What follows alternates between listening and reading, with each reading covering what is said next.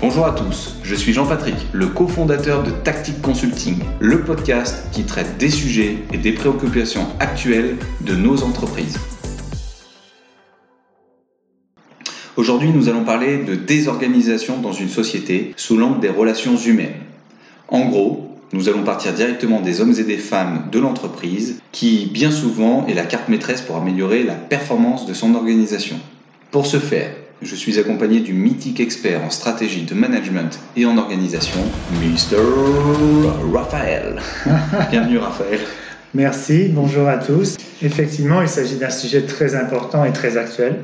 On a souvent tendance à traiter les difficultés en entreprise sous le seul angle de l'organisation au sens le plus formel du terme, c'est-à-dire à partir de la structure, de la structuration de l'entreprise, et l'idée, cette fois, est de proposer une approche différente, une analyse différente de la désorganisation de l'entité, quelle qu'elle soit. Oui, enfin, prendre le problème à rebrousse-poil, quoi. Oui, c'est ça.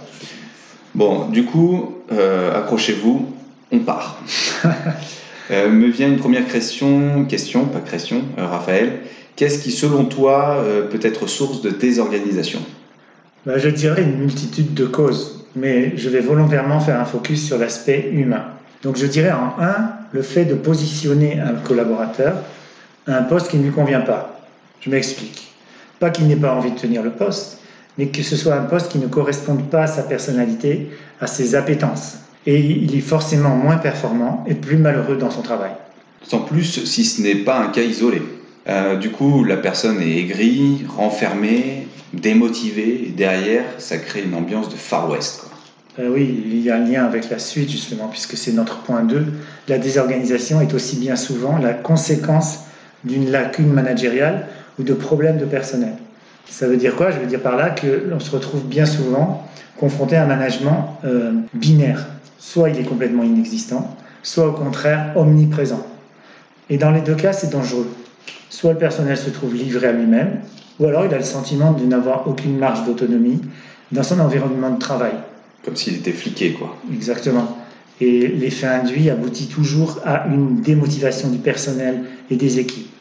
D'ailleurs, dans des cas extrêmes, cela, même, cela gangrène toute la chaîne hiérarchique de la société, de l'entreprise, voire jusqu'au directeur lui-même. D'ailleurs, j'ai un exemple, moi. Euh, j'ai un exemple d'une entreprise que j'ai accompagnée, euh, des collaborateurs démotivés et à l'abandon, se plaignant de leur chef et un directeur de filiale souvent absent, n'hésitant pas à critiquer ses gars et à reporter systématiquement la faute sur eux. Une fois acculé, il se dédouanait euh, auprès de la portion centrale pour se justifier et en même temps il expliquait à sa propre équipe que les décisions étaient prises par l'échelon supérieur. Une véritable catastrophe sur le plan humain. Pourtant c'était une superbe boîte avec euh, de très gros moyens qui ne parvenait même pas à traiter la plus évidente des situations. Ouais, c'est bien triste. Mais tu vois, c'est bien la preuve que ce n'est pas un problème de moyens.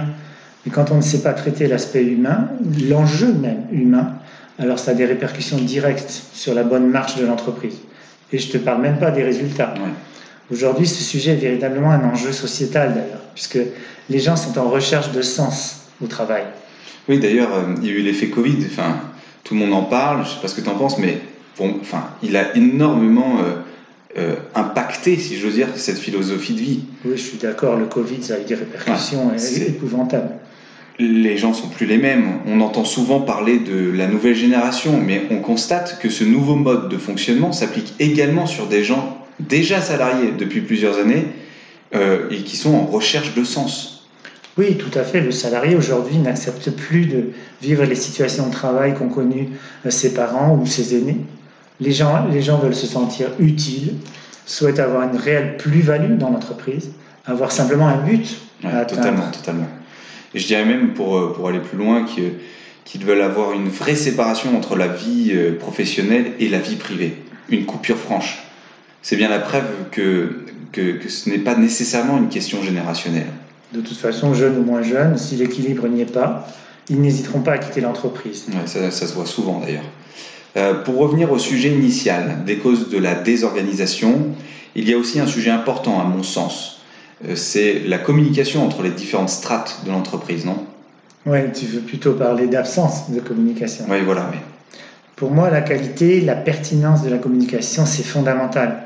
Après, et surtout, il est primordial de s'assurer que les collaborateurs, les collègues, aient bien cerné et compris le sens du message qu'il faut atteindre pour atteindre l'objectif. Il y a deux choses à éviter de la part du, du porteur de message. Un, le non-dit. Deux, raconter des mythos, comme diraient les jeunes. Le non-dit, car ça crée des tensions, des frustrations, de l'incompréhension. Et les salades, les saucisses, si je puis dire, ben, parce que personne n'est dupe, tout simplement. Ouais, ça c'est sûr. Et tout se sait. Ouais, ça c'est sûr. Tout, tout se sait. hein. En entreprise, euh, Oui, c'est un petit village. hein. c'est sûr. Après, il faut également permettre à l'opérationnel, aux gars de terrain, de pouvoir communiquer efficacement et d'avoir de l'écho auprès de la direction. C'est très important. Mais du coup, maintenant, euh, on va parler de la transmission des compétences et des connaissances. Euh, la richesse d'une entreprise, et je sais que tu me rejoins sur ce point, c'est aussi de réussir à s'appuyer sur la, la jeune recrue autant que sur euh, la plus ancienne recrue. Oui, effectivement, et, et ne faudrait-il pas parler en même temps de culture d'entreprise? Ouais, enfin, euh, ça c'est un vaste sujet. Si tu es d'accord, on, on fera un autre podcast là-dessus, mais effectivement. euh, Oui, c'est juste. Ce qu'il faut retenir, c'est que l'intérêt d'avoir des jeunes, c'est de capitaliser sur leur énergie, leur force, leur dynamisme. ouais, enfin, c'est pas le cas de tous les jeunes, hein, malheureusement. hein. Et ça, tu le sais aussi. hein. Oui, je sais bien, mais comme toujours, pour peu que l'on soit en capacité de stimuler la motivation, et on obtiendra le meilleur de chacun. Il y, a un, mode de pensée qui est spécifique à la jeunesse, qu'on le veuille ou non, avec une logique verticale.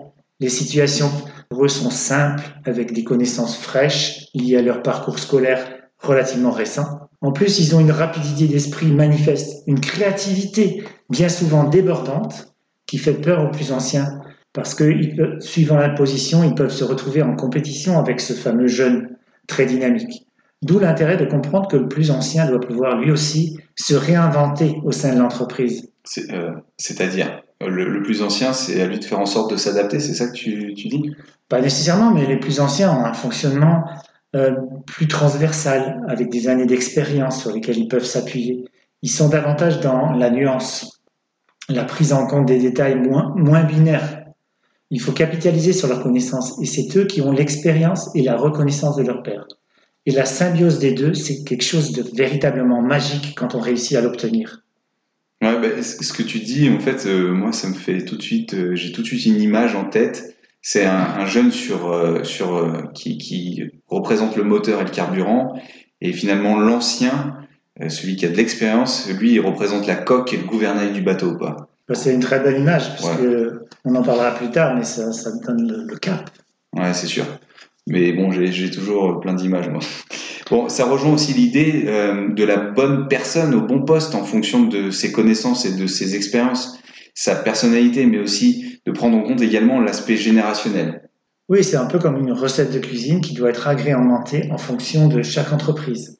Et puis, pour raccorder le tout, n'oublions pas que le cadre de la structure a aussi un rôle de transmission de connaissances.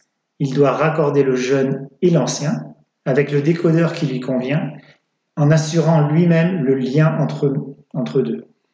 Ouais, c'est intéressant. On peut faire aussi le lien entre les collaborateurs qui ont un raisonnement et une compréhension plus théorique et celles et ceux qui ont une approche plus pragmatique. Tout à fait, Thierry. Jean-Patrick pour moi. bon, euh, enfin, après tout ce que l'on vient d'évoquer ensemble, euh, je pense qu'il faudrait peut-être qu'on parle des conséquences de cette désorganisation. Euh, parce que on sait tous que ça affecte directement ou indirectement la productivité, l'image et la rentabilité euh, de la société. Oui, il y a aussi le fait d'utiliser l'excuse de la désorganisation pour dissimuler des manquements ou des lacunes de compétences, par exemple.